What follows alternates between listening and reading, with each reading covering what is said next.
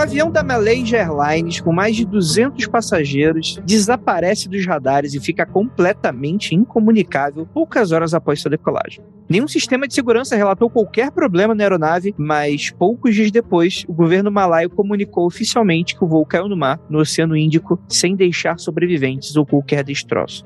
Inúmeras teorias da conspiração apontam para as mais curiosas e absurdas explicações do que teria acontecido com o voo que nunca aterrizou. Afinal, o que aconteceu com Malaysia Airlines 370? Você vai saber logo depois dos recadinhos e a gente já volta.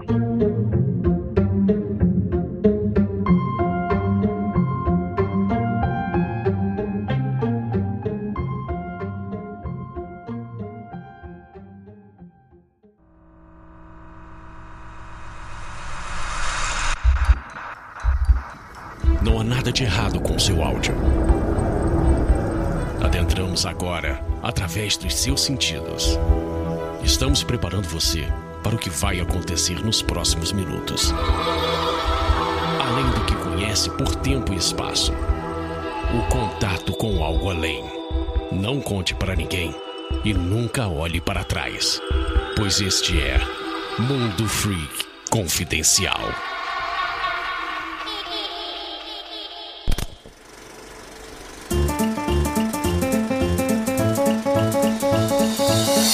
Agora na área de recadinhos do seu Mundo Freak Confidencial. E aí, meus queridos, preparados para uma semana a mais aí? O finalzinho dela, né? Afinal de contas, o Mundo Freak, ele tá sempre ali para acachapar a sua semana. Muita gente escuta, apesar de sair na quinta à noite, né? Muita gente escuta, deixa pra escutar na sexta, né? Ou até final de semana. Então é aquele podcast de encerramento da semana. E lembrando a todos que o Mundo Freak Confidencial ele é exclusivo do Spotify. Essa é a nossa casa. E recursos novos que estarão no Spotify, gostaria apenas de falar um pouquinho sobre eles rapidamente. Estreou o famoso sininho. Segue a gente, assine o sininho, não? Como é que o pessoal fala? Clica no sininho para receber as notifications. Então, para você, por exemplo, que tem aquele problema, putz, Spotify não me notificou que saiu um Mundo Freak Confidencial novo. Não tem problema. Você faz o seguinte: eu imagino que você já clicou em seguir a gente. Agora você vai voltar lá na nossa página, Mundo Free Confidencial, no Spotify, e você vai clicar ali no sininho para deixar marcado os novos episódios vão estar aí aparecendo a mais, né? Vão ter mais abas aí para aparecer para você. Então é uma oportunidade de você encontrá-lo quentinho aí, igual o pãozinho fresco, sabe? Tem o pãozinho que você come, vai lá, mas você sabe e tem que reconhecer o valor do pãozinho que acabou de sair da fornada. Aí não tem nem o que discutir, né? é isso aí mesmo. Gente, muito obrigado para vocês. Para quem não sabe e tá dando mole, o Mundo Freak ele é toda uma casa, ele é um hub de entretenimento. A gente tem aqui não apenas o Mundo Freak confidencial, que é exclusivo do Spotify, como também outros programas que não são exclusivos, vocês podem escutá-lo em outros agregadores sem problema algum, mas que é muito interessante que esses outros programas eles são feitos de maneira muito independente, né? Raramente a gente consegue um anunciante ou alguma coisa assim que consiga fazer com que a gente consiga mantê-lo. Às vezes em outubro começa a pipocar algumas coisas, né? Mas a gente é muito de nicho, de nicho, de nicho, então a gente é mantido graças ao apoio de vocês. Então, se você gosta do nosso trabalho nos outros programas, né? Tanto o Magicando, Magicando tem outra, tem outro, financiamento coletivo ali com eles, vocês escutam lá. Mas aconteceu comigo, Cadáver Ovo Podcast, diversos outros programas, né? Nossos especiais de outubro, já vou falar daqui a pouco sobre eles. Você vai lá no apoia.se barra confidencial e você tem a oportunidade de encontrar aí com apenas 5 reais. Gente, é aquele café. Mano, se você tomar café todo dia, no mínimo deixa 5 conto ali na padaria com o Mundo Freak e os programas da casa, com apenas 5 reais no mês todo. É só, só 5 reais. 5 reais. É o cafezinho que você tá pagando um dia pra gente. Se todo mundo paga um cafezinho, a gente tem cafezinho todo dia, né? A gente tem como bancar os editores, as pautas, o gasto de energia, o profissionalismo que a gente envolve, a qualidade que vocês já estão acostumados. Então, avalie também, né? A gente tem uns mimozinhos, tipo, por exemplo, vocês podem escutar as gravações feitas ao vivo, algumas delas apenas, né? Mas é muito interessante caso que é, é, é, um, é um apoio para você ajudar mesmo, né? Pra gente montar aí aqui esse nosso castelinho Illuminati para dominação global e mundial. E é claro que, como já citamos, estamos chegando nele. Os outubro. Os, sabe o que acontece nos outubro? O Mundo Freak entra num modo berserk, né? Porque ao custo de nossa vida e nossa sanidade, nós expandimos nosso conteúdo e, cara, eu vou falar para você que eu tô nessa preparação aqui com a Ira. Nós estamos juntinhos aqui elaborando e confeccionando coisas que, olha, eu vou dizer. Meu Deus do céu, vocês não perdem por esperar. Vamos ter especiais interessantíssimos. Vamos ter. Em breve a gente vai anunciar tudo que a gente vai ter, tá bom? Mas além disso, temos que preparar você para programação e muito conteúdo além do podcast, né? Por exemplo, falando aqui das nossas redes sociais, temos os livros que a Dia indica lá no Instagram, o Freak Review com o Lucas e a Ive, histórias de mistério lá no Aconteceu no Insta e mais lives por aí. Então, segue nossas redes, já fica ligado, que, porque também a gente vai começar a postar e bombar anúncios por lá, beleza? Então, é isso, pessoal. E agora, para encerrarmos aqui esse recadinho, temos o clássico anúncio de quarentena. Anúncio de quarentena.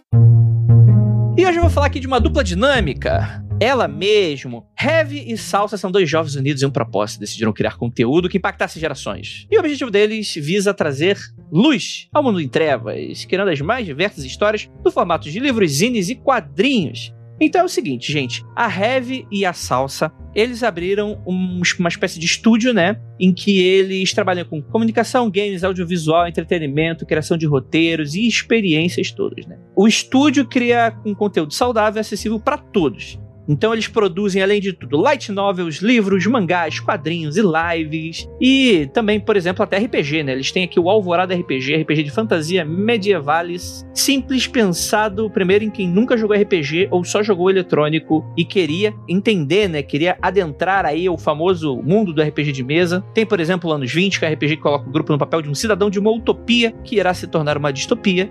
Então, assim, gente, a Heavy e a Salsa, eles fazem de tudo. Se você se interessou por alguns dos serviços aqui, ou de alguns dos trabalhos que eles fazem, eu vou deixar o site aí pra vocês no link desse episódio. Eles têm um site, eles têm também o Twitter. Mano, chega lá, chega junto, não se acanhe, dá uma conversada com eles, fala o que você precisa, dê uma olhada. Eles têm uma lojinha onde eles vendem os quadrinhos, os mangás, as light novels, os livros. Eu dei uma olhada, achei tudo muito interessante. Eles são um casal, imagino que seja um casal, né? Mas mesmo só. Ah, o que é a sociedade também, se não um, um casal, né? Vou evitar analogias com casamento, porque isso é muito comum em presidenciável. Mas, né? Então eles são pessoas, uma dupla, dupla dinâmica aqui, igual eu e a Ira. Então, deem uma olhada aí que eu tenho certeza que vocês vão gostar do trabalho deles. E é isso, gente. Agora, vamos decolar esse avião. A pergunta é: aonde ele vai parar? E a gente vai descobrir agora, nesse episódio. Então, bora lá. Música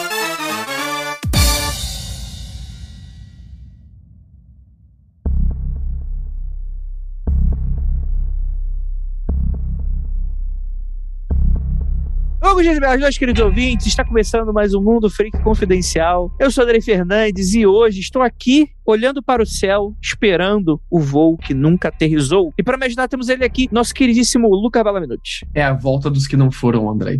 Hoje a gente vai descobrir para onde essas pessoas foram.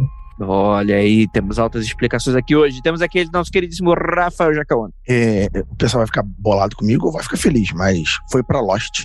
A Jay ia falar isso, eu tenho quase certeza. temos ela aqui também, Adriana Mello. Olá, pessoas. Olá, boa noite. E temos ela aqui que acabou de ter entrada completamente sarrafada pelo Rafael Jacaúna. Jay. É, eu ia falar, né? Quem veio primeiro, Lost ou Malaysia? E aí, que, que, que pegou a história de quem? Porque toda vez que eu ouço a história do Malaysia é, é Lost total pra mim, não tem nem como. O que me lembra, inclusive, uma, uma pequena curiosidade aqui da produção do Mundo Freak dos bastidores, né? Um dos nossos primeiros podcasts, provavelmente lá dos primeiros 20, a gente gravou um episódio, o Rafael deve se lembrar disso, estava na gravação, Os Mistérios Aéreos, né? Que a gente falou sobre, sobre aviões, né? E, claro, naturalmente, né? É, mistérios de, de, voos, né? Coisas esquisitas e tal. E a gente de sacanagem, pô, vamos, vamos colocar aqui o voo da Oceanic, do Lost, falar como se fosse sério, né? Da, era, pô, 2011, né? 2011, que, tipo, não tava tão distante assim do, do, do Lost. E aí, tipo, a galera ficou meio pistola das ideias, falou, pô, vocês estão falando como se fosse sério, vocês estão tentando me enganar! Eu falei, nossa, pessoal, né? Você lembra disso, né, Rafael? Agora que tu citou, eu lembro, inicialmente achei que não ia lembrar, mas o pessoal ficou brabo. Se a gente estivesse fazendo um mockumentary, a gente gravou nesse formato assim, o pessoal ficou bem, bem chateado. E engraçado que eram os primeiros programas, né? Os 20 primeiros que você disse. E o pessoal ficou brabo, Andrei. Nossa, o pessoal levou super a sério. Será que a gente faz mais assim? Eu falei, faz, faz mais, faz mais. Esse episódio que vocês estão comentando é o episódio número 7, Casos Aéreos, publicado aqui. Eu tô vendo, tá? Na planilha. Não, não sei de cabeça isso não. 2014, no dia 3 de abril. Incrível você ter uma planilha. Pertinho do, do caso do Malejo mesmo, né? Isso aí. Gente, Malaysia sobe aos céus dia 8 de março de 2014, à meia-noite e 41, né? É o Boeing 777-200ER, operado pela companhia né, da Beleza Airlines, né, com código de voo 370. Queria falar um pouquinho sobre o avião, pra gente entender o que, que é esse avião, se ele já tava com probleminha antes de começar o voo dele, etc. O Malaysia, ele era uma aeronave que ele contava com mais ou menos 53 mil horas de voo. Então, ele tava ali viajando desde 2002, com mais ou menos 7 mil viagens feitas. Dentre essas 7 mil viagens, 70 delas era pro aeroporto de Beijing, que é onde aconteceu todo o acidente. Ele estava se direcionando para Beijing, né? Então, como o Malaysia ele só tinha voado 12 anos, um avião desse porte, que é um avião gigantesco, ele é um avião massivo, ele voa até 25 anos antes de aposentar. E 10 dias antes do incidente, ele tinha passado por uma manutenção de rotina e não tinha nenhum problema ali com ele. Mas isso não quer dizer que o avião nunca tinha tido nenhum tipo de incidente. Por mais que ele tivesse sido considerado como um avião de operação muito segura, no dia 9 de agosto de 2012, essa aeronave ela se envolveu num incidente com, em pequenas proporções, sem vítimas, no aeroporto de Xangai, quando a extremidade da asa dele atingiu a cauda de um Airbus e ele estava parado na pista de taxamento, né? Só que daí eles arrumaram a asa, não teve problema nenhum e depois eu acho que de um mês ele voltou, né, aos céus para voar. Então a gente tá aí com um avião que ele só teve um incidente que foi na asa. Ele é um avião de grande porte e ele é muito seguro para se fazer viagens. E essa aeronave também conhecia, né, o caminho dela para Beijing. Então é uma aeronave que, que ela sabia o que ela estava fazendo, né? Acho que é uma excelente adição, né? Porque esse vai ser um episódio, vai ser aqueles episódios dos casos insolucionáveis que teremos aqui, ligeira e infeliz é, missão de tentar descobrir o que aconteceu sem ter conversado com ninguém, nem saber de nada, nem investigar nada. Então, porque é uma brincadeira, gente. A gente não vai chegar a conclusão nenhuma aqui. Mas a gente vai dar nossa opinião com relação a isso, né? Que é também de coisas grandes, especialistas sobre. A gente vai apresentar para você esse caso e vamos tentar saber, afinal de contas, o que, que você acha também, ouvinte. O que, que você acha que aconteceu com o Melejo? Ao que tudo indica, como a Jay falou, não parece ser algo, um problema mecânico, né? E a gente vai falar mais pra frente sobre algumas evidências que vão ficando cada vez mais distantes dessa possibilidade.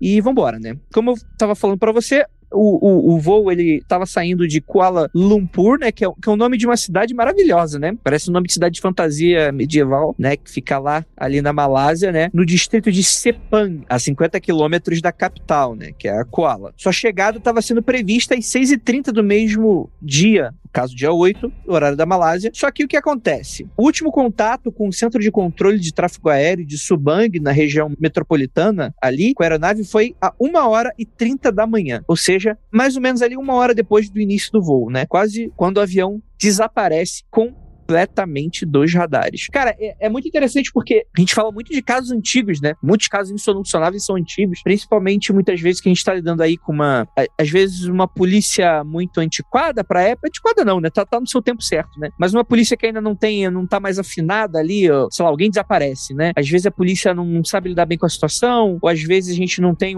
a questão tecnológica do apuro científico para nos ajudar com certa questão. Às vezes simplesmente são locais isolados que acontecem acontece alguma coisa. Nessa ocasião, por ter acontecido em 2014, eu lembro muito claramente do momento do desaparecimento dele, né? Eu lembro que isso tomou os noticiários da época e foi algo muito interessante. Apesar de estar bastante distante aí do 11 de setembro, mas desde então a questão do terrorismo nunca é descartada de primeiro, né? Sempre há alguma coisa de que o pessoal fica comentando e fica uma, uma teoria muito enfim, né? Até bem forte. Mas vocês lembram quando aconteceu desse avião desaparecer? Eu lembro de quando aconteceu. Eu lembro que naquela semana só se falou mais disso, só se falou disso, e depois, quando começaram a encontrar mais informações, o caso tomou fôlego de novo, estourou na mídia. Mas ele era interessante por causa de dois motivos. O primeiro é a, a completa falta de explicação do porquê o avião teria desaparecido depois de ter mudado o seu trajeto original, né? Ah, e ele ter cortado as comunicações com a torre. Todas as comunicações do avião foram cortadas, mas conseguiram a, identificar o trajeto dele depois através de um satélite comercial de comunicação. Mas o segundo fato que fez esse caso muito misterioso é que a Malaysian Airlines já tem um histórico de casos antes, né? Em 77, a gente tem um que caiu. Em, também ali, estava é, saindo de Kuala Lumpur. Desculpa a pronúncia, galera. Kuala Lumpur é realmente complicado de falar. Uh, depois teve um em 1983, que também teve um acidente, mas esse sem, sem causalidade, né? Ainda bem. E depois a gente vai ter um em 95 que caiu por causa de um erro de um piloto também. Então, voar de Malaysia Airlines já estava assim, meio que conhecido que podia dar ruim. Esses são os grandes acidentes. Tem mais uma série de pequenos acidentes assim. Então, por isso que a primeira impressão da galera foi mais um acidente da Malaysia Airlines, né? Tá acontecendo de novo. Mas logo de cara descartaram essa hipótese de ser só mais um acidente por causa das circunstâncias totalmente inusitadas que esse caso ocorreu, né? O que eu acho maneiríssimo a gente destrinchar depois. O programa recente que a gente gravou sobre aquele voo, é, aquele voo que o camaradinha ficou do lado de fora da janela, o piloto,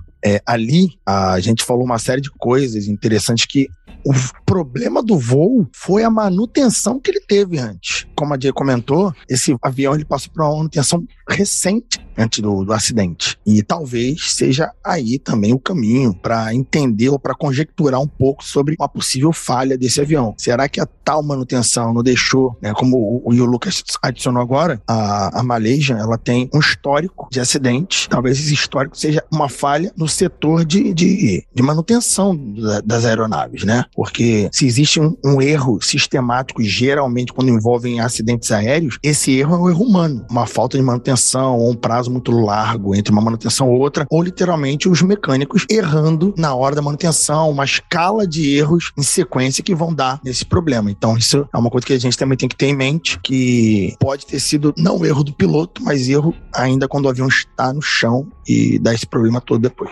Então, é, eu acho que no caso do Malaysia não foi problema de manutenção, tá? Porque eu acho que a gente não teve um problema com a aeronave em si, de tipo alguma coisa quebrada, ela bater em alguma coisa, de alguma coisa despencar. Porque a gente consegue ver que ela mudou de direção. Então, ou foi problema de tipo alguém ter pegado um comando, tipo, ah, vou sequestrar essa aeronave, sabe? Alguma coisa do gênero. Eu não acho que foi falha mecânica, porque tem um momento que a gente consegue pegar pelo radar que a, a aeronave muda de inclinação para a direita e logo depois ela indica para a esquerda e depois a gente perde a direção dela. Então eu não acho que tenha sido alguma coisa mecânica, não. Aí eu retorno o que você colocou sobre ela ter sofrido um pequeno acidente com a cauda do avião. Será que um erro numa peça dessa, que eu esqueci o nome agora das peças, das palhetas que mudam ele de direção, é o flap. O flap né? Não poderia ter feito ele mudar de direção e depois que ele mudou de direção repentinamente, ele quebra, ele se rompe, ele perde o contato e daí já não sabe mais. Quando você tem um problema no flap, normalmente você simplesmente desliga ele na posição uh, dele e ele fica paradinho ali. Ele não é uma parada que atrapalha muito, a não ser que seja uma parada muito bizarra, o seu flap encalhou na diagonal, alguma coisa assim. Mas quando é esse o caso, né? Então você tem um efeito contínuo no avião. Ele, ele teria que fazer uma rota onde ele estaria estaria, a rota dele estaria o tempo todo sendo afetada por isso. Mas não, ele muda de direção e depois ele vai em linha reta, como se tivesse nada acontecendo, né? Muito bizarro, porque é como se ele decidisse, ele faz uma angulação de 30 graus para direita e parece que a pessoa que estava ali dirigindo fala, ups, errei o caminho e vai direto para a esquerda. É bem esquisito a, a, manobra que ele faz. É doido, né? É uma linha reta da Malásia pro Vietnã. Aí quando ele tá no meio do mar, bem no meio, ele faz um 30 graus, assim como a Jay falou, forma um triângulo, começa a voltar para Malásia, né? Mas um pouco mais pro norte. Aí quando ele passa, bem quando ele passa a Malásia, ele volta para pro norte de novo, mas dessa vez em direção oeste, né? E desaparece. E é muito doido porque são duas linhas retas que ele faz fora do trajeto dele, né? Então é muito esquisito ele tá sofrendo de algum tipo de problema de asa e conseguir fazer duas linhas retas bonitinhas assim tranquilo, com parece que é, curvas planejadas assim de mudança de direção, né? Mas pode ser que seja um problema muito bizarro, né? Que a gente não tá conseguindo imaginar. Mas como você acabou de falar, se o flap deu problema, ele fez a curva. E se o cara conseguiu desligar ele, ou botar ele na posição inicial e desligar ele, ele ficou em linha reta. Ah, mas é por que, que ele não volta pra. Por que, que ele não avisa sobre isso, né? Por que, que tudo não foi Entendi. desligado? Mas a Entendi. parada é assim: uma coisa a gente tem que admitir, ele fez um drift aéreo, cara. Foi muito maneiro. O drift que ele fez é uma puta de uma curva muito absurda. Mano, maneiro não, maneiro pra gente que tá vendo. Imagina você tá lá dentro. Nossa, a galera devia estar. tá... Ô, eu tava voltando do Arizona semana passada, né? E o meu voo deu um. Sabe quando faz aquele, ô, só, só pra dar um friozinho na barriga, assim, que parece, parece montanha russa quando tá pra descer, assim? Mano, a galera começou a chorar dentro do avião. Imagina o avião começa a fazer um drift no meio do, do oceano, É cara. aquele momento que os ateus, tu- tudo ali, ó, de, de mãozinha dada. Meu primeiro voo internacional, eu peguei 14 horas de turbulência. Eu achei que eu ia morrer. Nossa, 14, 14 horas. bicho. Chegou um omelete só. Nossa, eu não queria mais viajar de avião, eu não Pra quem não voltar. sabe, a Jay tinha 2 metros e 10 de altura, né? Depois desse, que depois desse voo, é esse 1,50 aí, é modesto, né? Curiosidade de bastidores do mundo frio. Então, mas é, é- é interessante porque uma falha mecânica não faz isso, né? Aí a gente começa a especular, vai para outros cenários, né? Mas a ideia é que, depois dessa questão toda, há esse início das buscas, né? Só que existe um problema muito grave aqui nesse caso, que é o seguinte: essa direção que esse avião acaba indo, não tem nada. Inclusive, eu tava escutando um- um especialista falando sobre ele, a gente conhece mais a superfície do planeta Marte do que a região pelo qual esse esse avião foi. Eu não sei se ele é um pouco de exagero, eu acho que conhecendo a pessoa, eu acho que não, porque, tipo assim, é uma região que você não tem nada. Tipo, não é rota de voo comum, porque a distância é tão grande para você encontrar terra que é mais fácil você ir pro outro lado, né? Então você não tem rotas de voos comerciais, é, é um lugar que não tem nada, você, você não tem um conhecimento dali. Então as buscas acabam ficando muito complicadas, principalmente por causa dos próprios aviões de busca. Tem um momento ali que eles não podem mais ir, porque você não tem mais rota de abastecimento para esses aviões, por exemplo, né? O que dá a entender que parece planejado dentro desse cenário. Foi uma das do- dos res- tentativas de resgate aéreos mais caros que já existiram e envolveram 26 países e não Caraca. encontraram porcaria nenhuma. Isso é desesperador, desesperador. E de detalhe, encontramos destroços, né? Mas não sabia se o destroço é pode ser qualquer Boeing, é um Boeing 777. Pode ser qualquer um, cara. Se é o 300 e, e 370, a gente não sabe. Então, eles ficavam ali, putz, e esse pedacinho de, de avião é de quê? De quem? Não tem número de série, não tem nada. Tiveram que desistir. Passaram mais de um ano procurando e nada. Inclusive chamam a região onde o avião desapareceu de Triângulo das Bermudas Asiático, o que eu acho um nome caidíssimo. Pô, podia chamar de Triângulo da Tailândia, Triângulo da Malásia, Triângulo da Indonésia, tem tanto nome maneiro. Triângulo do Mar de Olha que maneiro o nome. Nome caidíssimo que deram pra ele. Mas porque ali tem bastante acidente também, especialmente porque ali tem várias ah, companhias aéreas que gostam de usar uns aviões meio sucateados. Então ali normalmente é uma área de acidente. Mas não ali naquele mar, porque como a Jay falou, ali não é rota, né? Normalmente quando cai, cai na Indonésia, cai na Malásia ou cai ali pertinho do Vietnã, né? Então, tipo, não ali naquele canto do mar de Andaman, que não tem praticamente nada mesmo. Sim.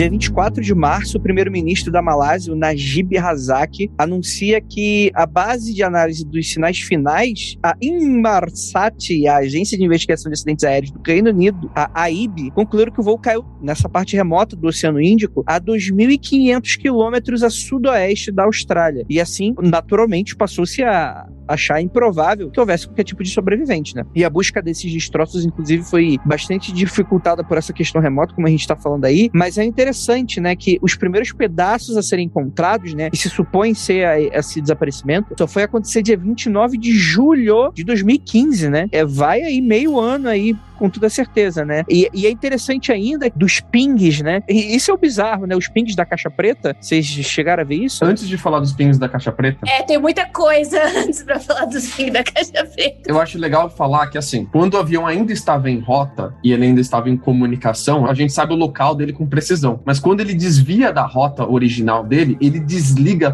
toda a comunicação dele. Isso não é uma parada fácil de fazer, tá? O avião, ele, ele é projetado para você ter dificuldade de desligar toda a comunicação, rastreamento dele de propósito, né? Mas desligou tudo. E a única, satélite que por acaso pegou sinal desse avião teria sido o satélite da Inmarsat, que é uma empresa britânica de telecomunicação, né? Ela tem serviço de telefonia para o mundo todo e tal, não uma, uma companhia de fazer rastreamento de avião, nada disso. É de comunicação, mas ela pegou os sinais do avião. Então eles conseguiram fazer o trajeto depois que o avião saiu do trajeto original. Por isso que a gente sabe mais ou menos esse drift maluco que ele fez, mas a gente não sabe exatamente aonde que ele sumiu, porque você não tem essa precisão. E a caixa preta, ela só te dá pings, né, de localização. Você precisa estar a 2 quilômetros dela. Ela, ela tem um, um, sinalizador, né? Porque como que funciona a caixa preta? A, a, gente fala muito de caixa preta, né? A caixa preta, ela é laranja, para começar, ela não é preta, e ela tem uma bateria atrás, né? Que ela pode, de, de um a três meses, mais ou menos, que vai durar ali a bateria dela, e em um tubo térmico fica ali um disco rígido ou um chipzinho de memória que ele vai gravar mais de milhares de variáveis do avião. Então, a posição do flap, quando que as coisas acontecem, energia, a temperatura, tudo que a falado na comunicação interna do avião, externa com o avião, o cockpit, ele grava tudo. É uma caixa que grava tudo que dá para gravar, tudo que você imaginar tá ali dentro. E na frente desse tubo térmico que protege esse chip com toda a memória, fica um localizador que ele reage com água salgada, caso o avião caia no mar, né? E ele fica soltando um ping até a bateria acabar. São sinais ultrassônicos que ele tá liberando. Que faz assim, waka, waka, waka, waka, waka, waka, waka. Mas eu queria perguntar se eu posso voltar um pouco antes, porque antes disso tudo a gente tá falando falando de transponders, né? Que são sinais de rádio que o avião está emitindo. Então, antes de tudo, controle de sinais aéreos, eles são feitos por transponders, que é obrigatório em toda a aeronave. Então, o que, que acontece? Esses tipos mais básicos de transponders, eles vão enviar apenas a altitude altitude do avião e um código do voo, que geralmente tem quatro dígitos. É, mas as estações de radar, elas são capazes de estabelecer a velocidade do avião e a sua direção, e daí eles vão monitorando as transmissões. Então, esses transponders que são obrigatórios, eles podem ser desligados manualmente no meio do voo. Só que no caso do Malaysia, a gente não sabe se foi uma perda de sinal causada por uma ação humana ou se teve algum evento catastrófico lá dentro. Então, a última mensagem de rádio que a gente recebe pelo do tráfego aéreo que a gente recebe da nave é um alright, Roger dead, que é tipo, tudo bem, a gente já entendeu. Então, é, tava tudo bem com o avião até aí. Sei que tu fala alright, Roger morreu. Já era, acabamos aí. Então, minutos antes do avião ter desaparecido ali no mar do sul da China, tava tudo bem com ele. Então, se o transponder ele para de enviar os sinais, a aeronave ela ainda pode ser rastreada, tá? A gente tem várias maneiras de rastrear a aeronave, mas a gente ainda consegue rastrear ela com uma espécie de radar primário que vai rastrear qualquer coisa no céu que vai refletir algum tipo de transmissão de sinal de rádio. Só que eles só podem indicar a posição aproximada de uma aeronave, só que não pode identificar que a aeronave é essa. Então, esse sistema ele é usado como reforço e reserva de radar secundário. As autoridades do Malaysia, eles sugeriram que o rastreamento pelo radar primário pode gerar informações sobre a trajetória da aeronave desaparecida, mas os dados eles precisam ser analisados com detalhes por especialistas e a gente não conseguiu fazer isso porque não tinha dado nenhum ali. Daí só só depois que a gente vai lá pela para a questão da caixa preta e etc. Então, o começo foi tipo, começou a sendo desligado. Todos esses tipos de rastreamento que são os mais comuns de serem usados, uhum. eles foram desligando sem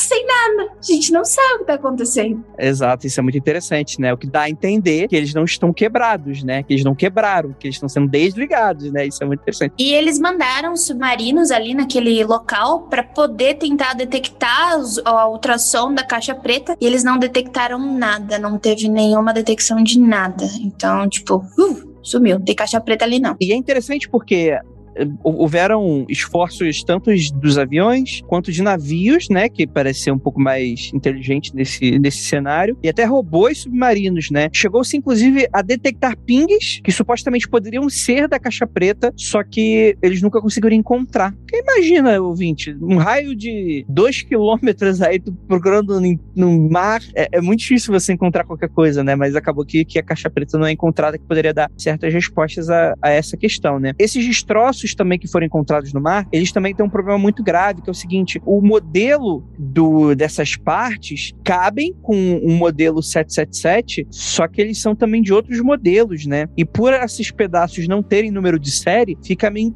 pode ser de qualquer outro avião, né? O que dá indício de que pode ser, pode não ser, né? Tem as questões também que, é, depois de uma investigação mais apurada, é, detectaram algumas incongruências, né, com relação ao tempo que tava lá esses, né, dos destroços assim, mas é completamente inconclusivo. E aí a gente tem as teorias. É, Rafael, você não vai falar que é alienígena não, né? Olha, eu, eu ia falar essa depois. Eu primeiro começo devagar. Eu primeiro devagar. Pro ouvinte ir se acostumando com os absurdos para quando chegar o Rio, o grande. Tem gente que começa ao contrário, começa com grande absurdo pro final, todo mundo tá aceitando a lógica. Mas eu vou começar com uma teoria que eu- a palavra gostar é só porque eu acho interessante, não é porque eu fiquei feliz, não, tá? As pessoas morreram. Tem a teoria, acho interessante, que foi derrubado por algum erro, ou por algum engano, ou literalmente de propósito, por alguma força aérea da- do local. E o pessoal tá. É, vamos fingir que nada aconteceu, deu merda, né? Derrubamos um avião errado, a gente achou que não era, era um outro avião e baleamos sem querer. Porra, derrubamos o avião errado. O avião é gigantesco. É um dos maiores que já viajaram. Tava dentro da nuvem.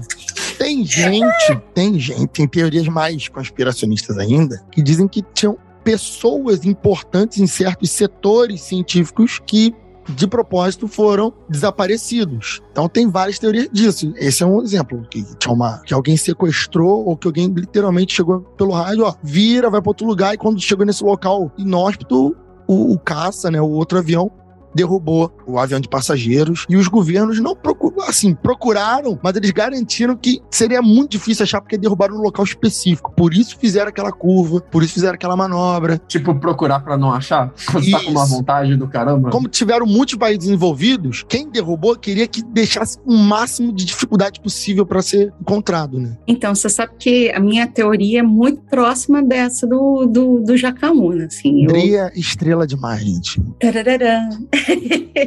de ter caído, que esse avião estava na mão de sequestradores, né? E, e aí alguém deu um jeito de fazer com que o avião caísse. Né? Mas o que é extremamente bizarro é que mesmo depois de tudo isso, nenhum grupo terrorista, nenhum indivíduo, ninguém assumiu responsabilidade sobre isso. E a gente sabe que os grupos terroristas, eles adoram, né, dizer, olha, nós fizemos isso. Pra dar Né? propaganda, né? Pra dar A, pro- propaganda. a eles- ideia da propaganda é centrada nisso aí, né? De criar o terror. Sim. E até agora, nenhum grupo terrorista linkou o próprio nome a, a esse, entre aspas, sequestro. Eu gosto muito da teoria que alguma força externa derrubou esse avião, Alienígena! mas, mas não que ele foi ah, raptado por dentro. Porque, ó, em dia 17 de julho de 2014, quando ainda estavam procurando os destroços do 370, tinha um voo também da Malaysia Airlines que saiu de Amsterdã. Ele foi conhecido como MH17 e ele estava indo para Kuala Lumpur. E ele foi abatido quando ele estava passando ao leste da Ucrânia. Todos os 283 passageiros e 15 tripulantes morreram. Eles perderam o contato com a aeronave quando ele estava ali mais ou menos entre a fronteira da Ucrânia e Rússia e destroços da aeronave caíram perto de Rabrov, em Donetsk Oblast. Você tá parece um russo engasgando com a vodka. Oblast. Parabéns. E, tipo, foi, ah, foi um problema de guerra. O Conselho de Segurança holandês ficou responsável para investigar esse caso, né? Ele disse que foi abatido por um míssil terra-ar Buk lançado de controle separatista pró-russo de dentro do território da Ucrânia, né? Então, a Rússia falou, não é a gente, a Ucrânia falou também não, ninguém também chegou e falou, é nosso, e ficou por isso mesmo. Isso foi bem antes deles acharem os destroços do 370. Os destroços do 370 começam a aparecer no dia 29 de julho, alguns dias depois que o outro foi abatido lá perto da Ucrânia. Aí eu tô pensando se não pode ter sido zona de conflito. Seriam zonas de conflito muito diferentes, uma coincidência também muito foda. A, a coitada da Malaysia Airlines tomar dois mísseis na cabeça em duas zonas de conflito diferentes, né? E conflito de quem, né? Porque da Ucrânia é um pouco mais óbvio que a zona de conflito ali com a Rússia, mas ali entre Malásia e Vietnã é zona de conflito de quem? É. Então, tipo, tem essa, né? Zona de conflito de quem? Quem que teria lançado esse míssil, né? Eu lembro que esse da Ucrânia não foi daquele que tinha, tipo, os, os, os 250 especialistas no combate ao HIV dentro do avião. Sempre tem um papo desse, exato. Eu achei que você ia falar que o Malaysia 370 era o Malaysia 17. Eu tava esperando você falar que é o mesmo avião. Que daí, tipo, ele ficou desaparecido, daí depois arrastaram lá pro leste da Ucrânia. Ele foi abatido duas vezes? Caralho, bicho. Gente, finalmente conseguimos chegar. Vamos pousar na Ucrânia. É um Corsa, não é um, não é um Boeing, né? O cara falou assim: nossa, que louco, entramos no portal dimensional, viajamos, foi uma loucura do caralho, chegamos na Ucrânia. Amém. Aí o cara, porra, o que que é esse piscando aqui? Puta merda, é um míssel, mano. Esse aí. Eu achei que. Eu tava esperando o Lucas falar assim. E os dois são o mesmo avião. Deu, não!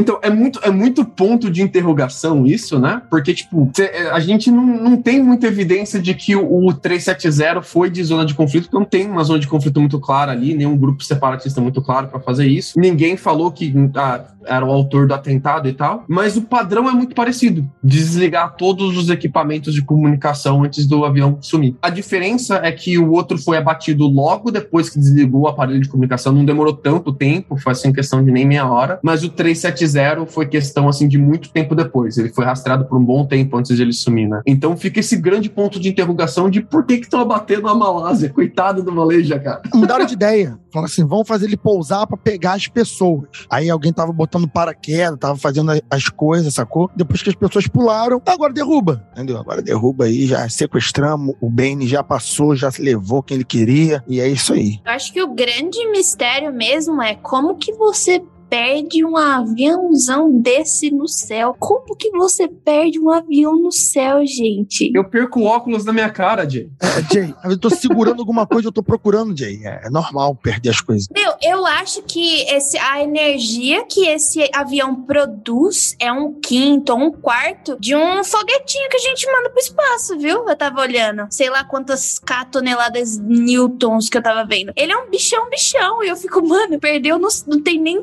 destroço direito. Cadê as pessoas? O que, que aconteceu? Eu acho isso muito assustador. É que o mar é muito grande. O mar é grande, entendeu? O Titanic também é complicado de achar, imagina um avião. Mas corpo boia, né, filho? corpo E tubarão também come. Então, né? tem- Se todo mundo tiver preso no cinto de segurança, não boia, não. Não, assim, é muito aleatório, é algo sobre o que a Jay falou, sobre a parte dos corpos, que corpo boy. Mas se esse avião foi abatido, eu acho que todo mundo virou micro pedacinhos de gente, não é? Brau. Daí virou ração de tubarão, né? Dependendo do que abateu o avião, né? é, a explosão é gigante, realmente. Mas por que vai abater esse avião? É isso que a gente sabe. É, teria que buscar o relatório de cada pessoa dentro do avião, sabe? Justamente, uma das teorias é que existiam pessoas chaves que não queriam, por algum motivo aleatório da teoria, que essas pessoas ficassem vivas. Parece que derrubar um avião com caça era melhor do que dar um tiro nela, sabe? Então, assim, essas teorias às vezes fazem sentido até o momento que você pensa, porra, um assassino russo com um veneno na ponta do guarda-chuva é mais barato do que mandar um caça inteiro derrubar um avião com tanta gente. Em contrapartida, derrubar um avião com todo mundo dentro, você simplesmente tem uma cortina de fumaça com infelizmente, centenas de vítimas que você não sabe quem foi o motivo disso, entendeu? Uhum. E falando sobre teorias, é aquela teoria maluca que o, quer dizer, maluca na minha opinião, que os Estados Unidos estariam envolvidos e que essas teorias elas sugerem que o voo 370 ele foi capturado pelos Estados Unidos e levado para uma base militar no atol de Diego Garcia. Ah, sim, eu lembro dessa teoria, né? Que esse atol aí ele tem uma base americana, né? Que ninguém sabe o que, que, que faz, tem um lance desse. E aí eu, eu lembro que rolou bastante essa coisa do, do sequestro do avião. Que, que tem assim, tem, tem várias teorias que envolvem por que, que ele teria sido sequestrado e tal, mas vamos dizer que queriam muito sequestrar esse avião. É, Isso foi uma, uma teoria levantada mesmo pelo, pelos conspirólogos de plantão, né? Dentro desse caso, assim. Na época, inclusive, nada estava descartado, aliás, né?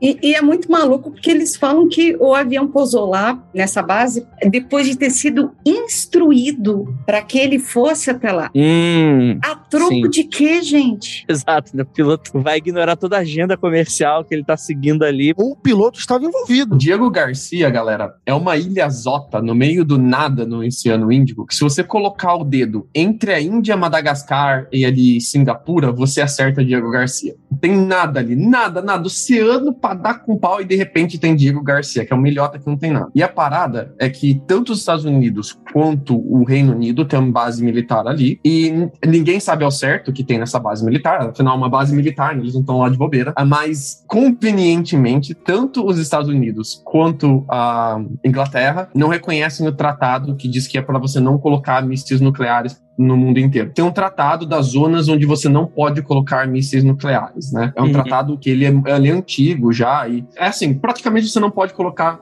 ah, mísseis nucleares fora do- dos- dos seus próprios locais, das suas próprias bases e tal. Mas ah, a Inglaterra e os Estados Unidos ah, dizem que esse tratado não cobre Diego Garcia, convenientemente. Ah, sim, claro. Eles não dizem que colocaram mísseis nucleares lá, eles não falam isso, mas eles também não reconhecem o tratado para essa ilha.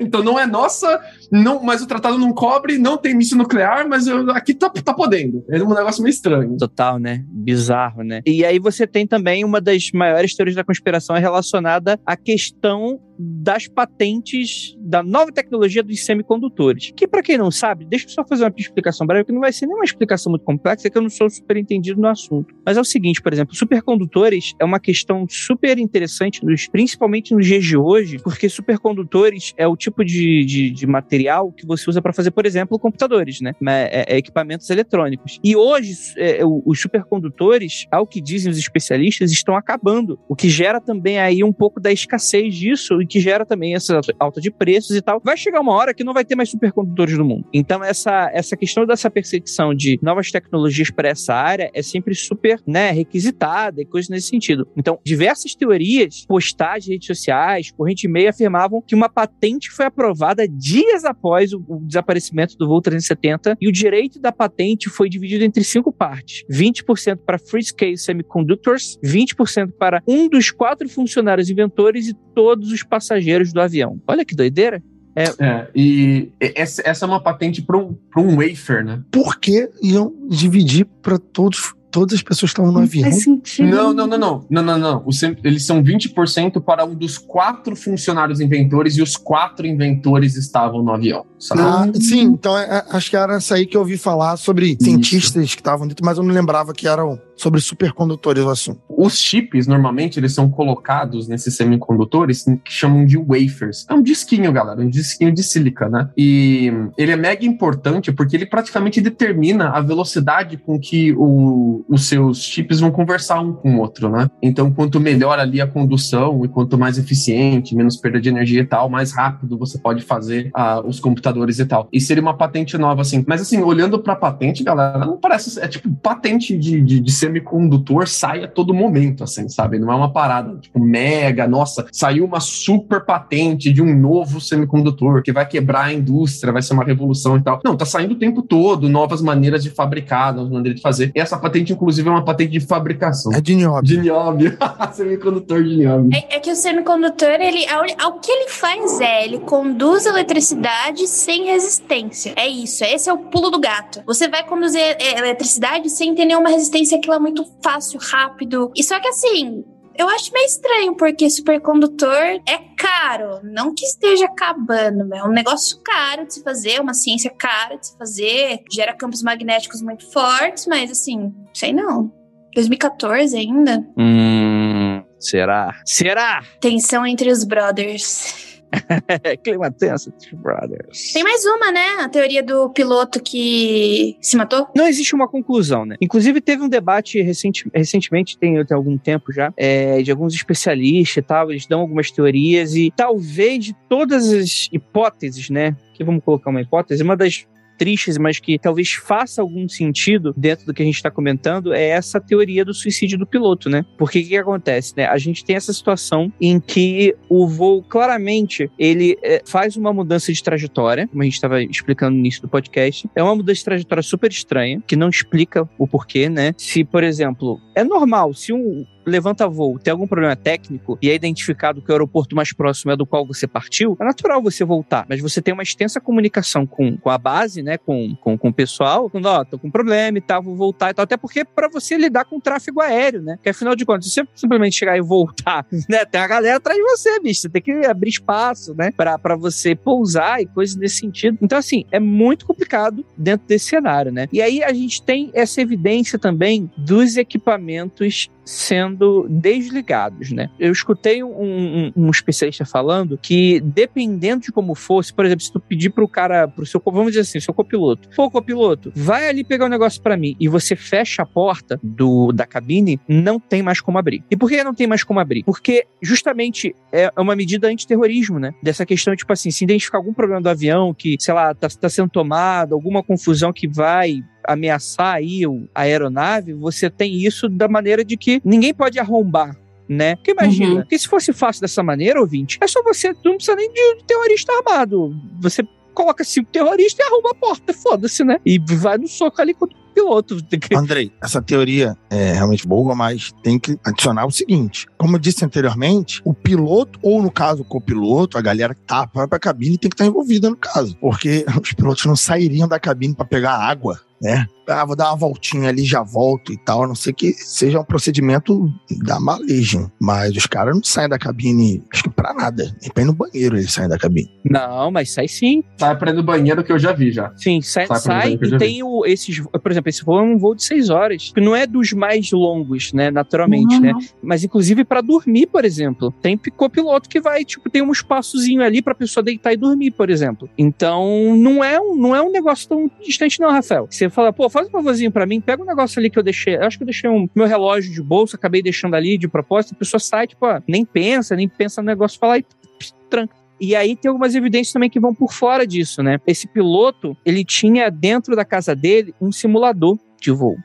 né? E esse simulador de voo, depois que uma, uma extensa investigação, foi descoberto que o simulador de voo desse cara tava com algumas simulações que foram apagadas. O que é a simulação de voo? Você cria um ambiente, né? E você faz todo o trajeto, né? Você vai, o pouso, né? A, a aterrissagem, o, o, a saída da, de terra, né? Você, você faz tudo ali, né? E aí você vai, coloca ali os ambientes, etc e tal, e você escolhe o trajeto. E assim, por que alguém apagaria um trajeto que fez antes? Como se fosse um histórico desse tipo de coisa. É um histórico comprometedor que ele tivesse ali. É, né? e o pessoal que entende fala, cara, isso não é comum. Porque não é o tipo de coisa que, putz, você pega um mega espaço no seu computador. E, e se pega um mega espaço, lá, você formata o computador, você não vai apagar especificamente trajetos que você fez anteriormente, né? Une-se o fato aí também que esse piloto ele tava com problemas familiares graves, assim, de, de solidão, né? Na verdade, a mulher catou os filhos e foi embora. Bem no dia do que ele foi fazer a viagem. Pois é, né? Então aí você adiciona aí uma, uma enfim, né?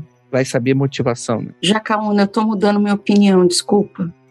Eu acho que não é mais sequestro, não. É porque assim, é, o sequestro é, seria talvez aí a melhor hipótese se a gente não sabe de evidências mais profundas como essa, né? Porque afinal de contas, qual a motivação para esse tipo de coisa acontecer? Naturalmente existe uma, uma questão humana envolvida dentro desse processo, né? Mas quando você coloca isso dentro desse cenário, é um cenário muito desolador, naturalmente, uhum. mas que responde a maioria das nossas perguntas, né? Claro que existem muitas outras, né? Porque afinal de contas, existem todos os passageiros, o copiloto, né? As pessoas que estavam trabalhando a bordo, né? E coisas nesse sentido. Como é que foi todo esse papo? O que que aconteceu, né? Tipo, pô, uma coisa muito triste tá acontecendo com a pessoa. Qual a motivação para ele, infelizmente, fazer isso levando tantas pessoas envolvidas, por exemplo, né? Andrei, é interessante ressaltar também que o pessoal que estava investigando acabou descobrindo que o piloto não tinha planejamento absolutamente nenhum para depois do dia 8 de março. É como se toda a agenda dele, todo o planejamento fosse até o dia 8 de março e depois estivesse tudo branco. Não tinha mais nada. É que ele vendeu o avião para os Estados Unidos para pousar na ilha, entendeu? ah, tá. Então ele ia marcar as coisas aí, vai marcar as coisas em outro lugar. A história desse piloto é que ele se tornou muito introspectivo e ele passava muitas horas nesse simulador. E daí já estava tendo muito problema dentro da casa dele. Foi então que é, a mulher já estava com todo aquele problema dentro de casa, pegou os filhos e decidiu sair. E no dia seguinte foi o dia da viagem. Eu, particularmente, acredito nessa, nessa teoria melhor. É engraçado porque tudo parece suspeito até você ter uma explicação muito boa que não é. Por exemplo, o fato dele não ter ah, nada marcado para depois do dia 8 pode ter a ver com o divórcio dele, né? Como ele estava se divorciando naquele dia, pode ser que ele esteja realmente desolado e tal, e por isso não tenha marcado nada. Porque se era o dia de- do divórcio dele, não sabia o que ele ia fazer com a vida por causa disso, né? Então, mas aí que tá, Lucas. Não foi o divórcio. A esposa abandonou. Ou abandonou levando os filhos. Ah, entendi. Ela simplesmente fez a mala e Isso não tem como prever, né? Isso É. não tem como prever mesmo. Será que ele não falou pra ela que ia fazer cagada? tan, tan, tan. Tan, tan, tan. E ah, tem também a parada de que os investigadores descobriram depois ah, um, um simulador de que ele tinha voado pelo Oceano Índico, que é aquela rota maluca que ele fez que não deveria ter feito, né? Eu fico me perguntando se isso não é comum, de tipo, ah, sei lá, eu sou da Malásia, vou simular voos pelo Oceano Índico, porque vai que, né? Mas é muito curioso que você tenha uma simulação apagada do voo de exatamente o trajeto maluco que ele fez inesperadamente com o avião, né? Então fica aí outro grande ponto de interrogação. Assim, sem querer fazer piada com a situação, mas é mais ou menos como quando você vai jogar Skyrim, que em vez de fazer o quest principal, você sai, você sai passeando, rodando, ah, vou fazer outras coisas, vou, vou, vou em outra cidade. De repente, ele podia estar lá no, no- querendo tentar outras rotas, não sei. É, ele teria tentado pousar também no Ártico, no simulador dele. Deve ser maneiro ficar brincando de simulador. Mano, o simulador é uma coisa. Agora, Adriana falando, não, vou pegar esse avião aqui e vou testar. Que é side quest no simulador, né? Vou ali resolver entrar na casa. Mas é o simulador. Ah, achei que fosse avião, perdão, ó. É aquela história. O simulador vê o histórico dele. Aí o cara pousou em dois mil lugares atípicos e passou por dois, duas mil rotas super esquisitas. E uma dessas é essa aqui. Então vai depender do quanto ele costumava fazer esse tipo de rota no simulador. Jaca cético. É porque quando não é alienígena ou demônio, eu já fico meio assim, né? Tá demorando. Deram uma teoria muito boa aqui no chat. Bianca Angelim, você é perfeita. O avião foi pra sete além. Já era, cara. Isso era depois dos aliens. Que, que é o mesmo lugar de Lost, Sete Além. Sete Além é o norte brasileiro, né? Tem uma parada que eu gosto de trazer pra galera também, que é assim, tem muita gente que vê várias fontes de notícias gringas e fica impressionado. Nossa, saiu notícia no The Sun, saiu notícia ah, no The Guardian, saiu notícia no Sunday Times, sem saber que muitas dessas fontes gringas são tabloidões. É, The Sun. É, The Sun, né? The Daily Star, The Daily Morning, Morning Star. É tabloidão, galera, que vende na caixa, no caixa, assim, do, do supermercado, manja? É aqueles tabloidão de você comprar na, na- ali onde você para com o ônibus, sabe? Na estação. Então, tipo, saiu muita, muita coisa sobre a vida desse cara nesses tabloidões. E eu não levaria, assim, eles tão a sério, assim. Não dizendo que é mentira, tá? Pode ser que seja verdade e tal. Mas a maneira com que esses tabloides tratam esse tipo de tema é muito, assim, ah, irresponsável, né? E o- um dos caras que tava muito pressionando para essas teorias de, ah, de conspiração é o nosso querido amigo Murdoch, empresário bilionário americano, que ele é da Austrália, mas ele, ele mora nos Estados Unidos, né? Mega investidor, e ele é dono do The Suns, do The Times, do Telegraph, do Herald Sun, do The Australian, do Wall Street Journal, do New York Post, do Harper's Calling, e ele também é dono da Sky News Australia, da Fox News, da Fox News, que a gente sabe que não é lá muito confiável. Comanda tudo, cara. Já era. É, acho que ele vendeu a Century Fox e a Sky, mas ele era dono da Sky e da Century Fox também. Então, tipo, esse cara tava turbinando teoria da conspiração sobre esse caso. Ah, muito especial as teorias da conspiração de que seria alguma coisa relacionada ao governo chinês ou governo russo. Ele estava tentando causar algum tipo de, talvez não conflito, mas desconforto internacional através das notícias. E eu acho isso a parada mais doida desse caso. Não é nem o desaparecimento do voo. São bilionários magnatas tentando causar conflitos internacional na base de fake news. Galera, não tô falando de 2021, tô falando de 2014. Esse modelo que a gente vê de, de coisa rolando em fake news e de notícia bombástica de hoje em dia é uma parada que já era velha em 2014, galera. Então, tipo, é, é um modelo velho sendo refinado e refinado e refinado. Então, assim, não, não falando que tudo que a gente falou aqui é fake news, não. A gente, inclusive, só falou de fatos aqui, tá? A gente especula sobre esses fatos, mas a gente só trouxe fatos. Pra mim, a, a teoria da conspiração mais maneira é a que o avião teria entrado em um universo paralelo. Mas também é a teoria mais real de todas. Caraca, Lucas, eu tava esperando. Não, das patentes, das patentes. Tipo, não, universo paralelo. Foi parar na, na ilha de Lost. Já que o, o Lucas falou, tem casos de ufologia que são bem notórios, assim, um, sei lá, alguns deles, sobre aqueles voos que o piloto sai de um certo local e o voo deveria durar 5, 6 horas, mas ele voa, sei lá, 30 minutos e ele chega no lugar, sabe? Então, isso nunca vi sendo relatado com um avião de passageiros. Mas, aí, ó, Tá vendo? É uma dessas possibilidades, universo paralelo. Eu até esqueci se tem um nome específico. O ARP tem um nome específico, eu esqueci qual o nome que é dado. Mas tem relatos do tipo. Então a realidade paralela vindo de mim é tranquilo. Vindo do Lucas, eu corroboro. É isso aí mesmo. Eu acho que faz mais sentido. Não, eu, eu acho completamente real, mas eu acho maneiríssimo. Eu conversei com a galera que é aviadora amadora. Lá vem, Eu tô, de eu tô fazendo amizade com uma galera que é aviadora amadora, que eles não só são aviadores de pilotos amadores, mas eles constroem os próprios aviões. Faça você mesmo, do yourself de avião americano. Ai, que medo.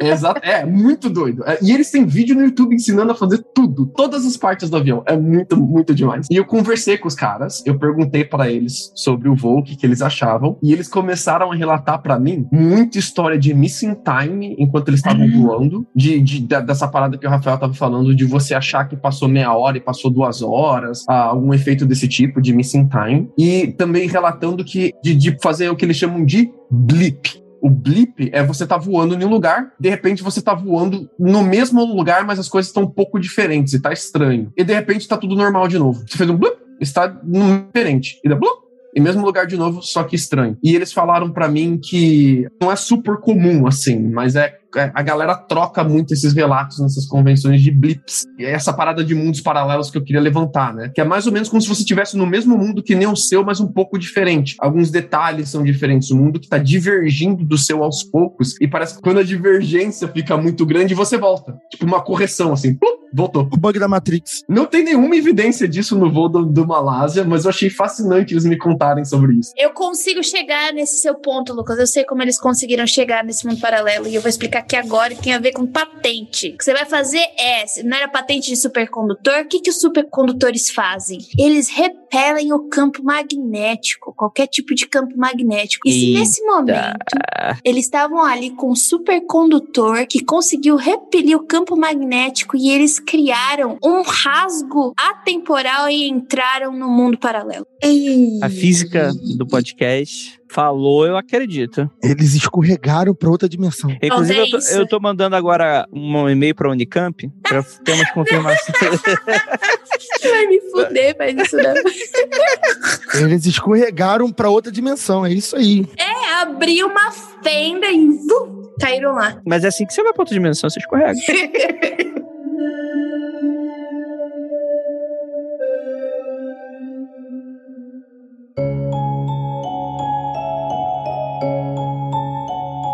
Adriana, você que já que eu sei que já voou bastante, especialmente em rota para os Estados Unidos, já pegou uns voos com bastante cagaço assim na hora que você tá voando? Putz, grila, é o que eu mais pego.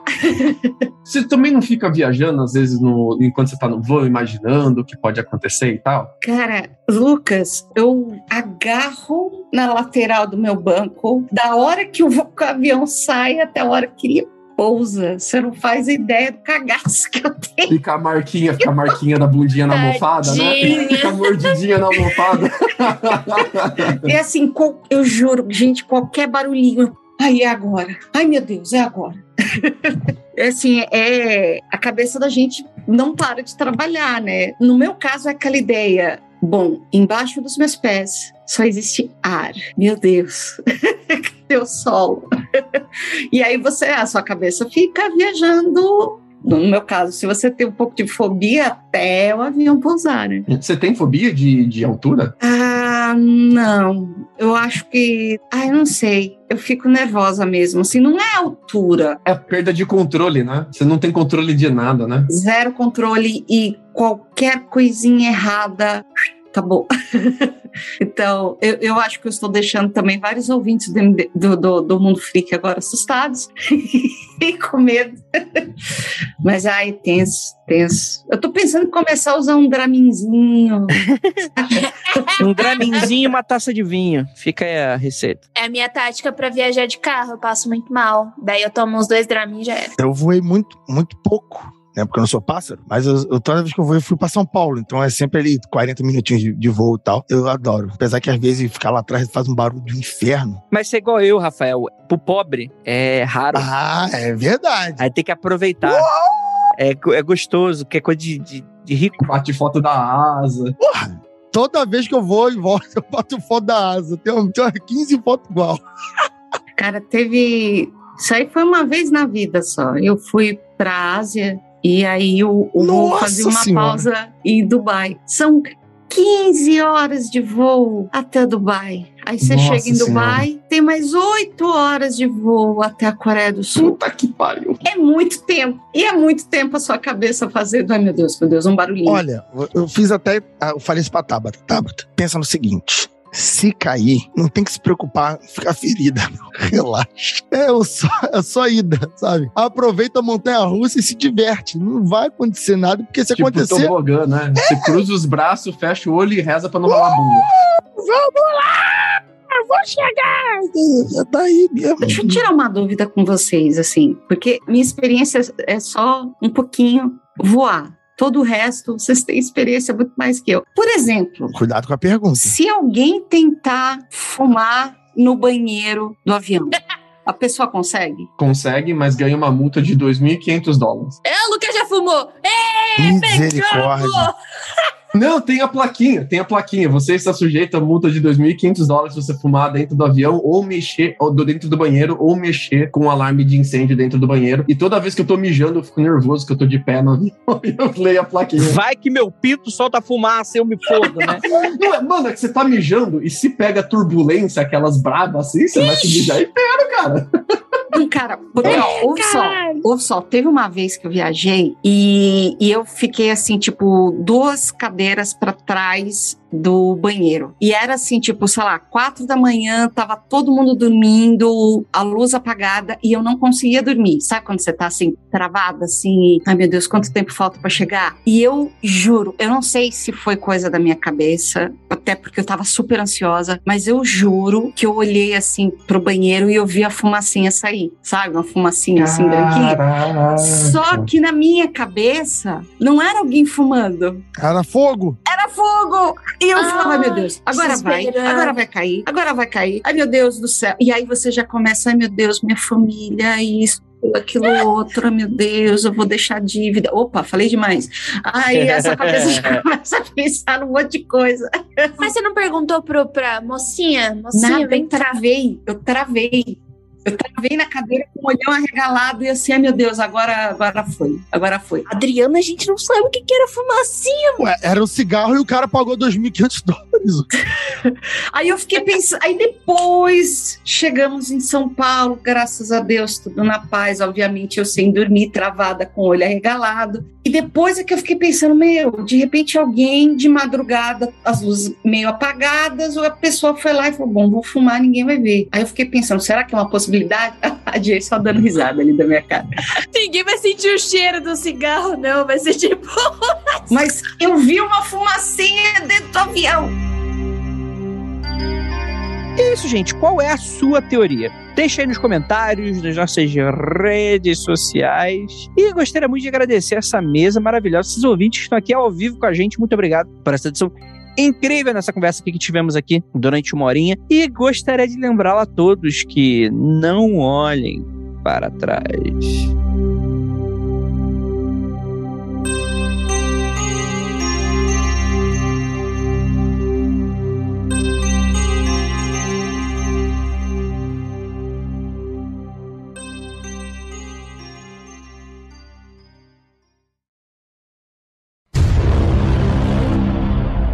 Deixa eu ensinar o truque pra Jay. Deixa eu ensinar o truque pra Jay. Sabe o rolo de papel higiênico? Sabe a parte de papelão que fica no meio, aquela mais dura? Tá. Você pega aquela, aquela parte de papelão, Aí você coloca bastante daquele papel de máquina de secar roupa, que deixa a roupa ah, bem amaciada. Você enche daquele papelzinho de amaciante ali no meio, aí você fuma com a parada ali dentro e solta a fumaça por esse tubo, Caraca. que funciona que nem um filtro Ah. para fumaça. O papelzinho do amaciante tanca a fumaça ali no meio do tubo e só sai cheirinho gostoso de amaciante. Mas viu, vocês não estudaram e falam. Lucas. Lucas Você já foi presidiário? céu. Uma coisa assim? Você também faz, sabe fazer bebida com batata? Qual é o esquema aí? Vinho! Tem uma receita especial de vinho. O mundo freak não se responsabiliza por acidentes. Pelo amor de Deus, não façam isso no avião. O Andrei tá pra onde foi o papo? Meu Deus do céu. Esse truque era um que a, que a galera fazia no dormitório da faculdade para não ficar cheirando maconha dentro do dormitório da faculdade, né? Que senão você vai lá tomar uma prensa. Beleza. É, a galera fazia bastante isso. Pô, mas esperto. Achei muito esperto. Pra fumar cigarro, né? Maconha tá liberado agora aqui em Illinois, em- aqui em Chicago, né? Então nos aeroportos eles têm tipo um- uma lata de lixo, sabe aquelas de urso que o urso não consegue botar a mão ali dentro? Ah, sei, sei. Eles têm uma lata de urso para maconha, para você jogar sua maconha lá e não vá com a maconha, caso você esteja indo para um destino que a maconha não é liberada. Então a galera tem a, tem a chance de descartar a maconha antes de embarcar. Do lado da, da, da- da parada de embarque, assim. Eu fico imaginando o cara que recolhe esse lixo. o cara maluco. O cara deve. Vou pegar aqui. O salário deve ser uma merda, mas ele não sai desse trabalho por nada, sacou? Não, é aqui que eu vou trabalhar. O Lucas, ele é um poço de, de conhecimento que eu fico um pouco assustada quando vem alguma coisa. Conhecimento inútil, né? Depois eu conto mais uns truques que eu conheço pra Olha vocês. lá, olha lá. Tá bom. Acho que acabou o podcast, né, gente? É, Murilo, os últimos 10 minutos ele é extra, tá? Quer dizer, Não, menos, Foi maconha. menos essa parte da maconha aí do Lucas. Que vai. é, é, é, mas você pega esses 10 minutos da maconha do Lucas e manda pra mãe dele. Que aí vai ser show. Inclusive, minha mãe ouve tudo que eu gravo. Beijo, mãe. Orgulho. Inclusive, não eu fumo mãe, maconha não com minha fumo. mãe, né? O Lucas vai mandar isso. Não olhem para trás. Vai que tem um Boeing 777 atrás de você. Caralho, se tiver um Boeing 77, pelo amor de Deus, você vai ouvir de longe. Vai que tem uns flap doido do Boeing atrás de você. É porque ninguém vai reparar, não. Mano, não, não ter número de série na asa do avião é uma coisa muito doida, né, cara? Tipo, E eu acho que esse Boeing aí, esse Boeing foi o. Ele foi o 404 a ser criado e ele tinha um irmão gêmeo. Você tá brincando que esse é o Boeing 404 deu ruim. É o 404. Ele foi da série dele, é o 404, e ele tinha um irmão gêmeo. Construíram dois. O irmão gêmeo dele foi pro saco. E só sobrou É. ele. Caraca. Mas eu fiquei muito bobo, cara. Os caras acharam uma asa de um avião e não sabem de que avião é porque não tem número de série na asa. Que doideira é essa, bicho? mundofreak.com.br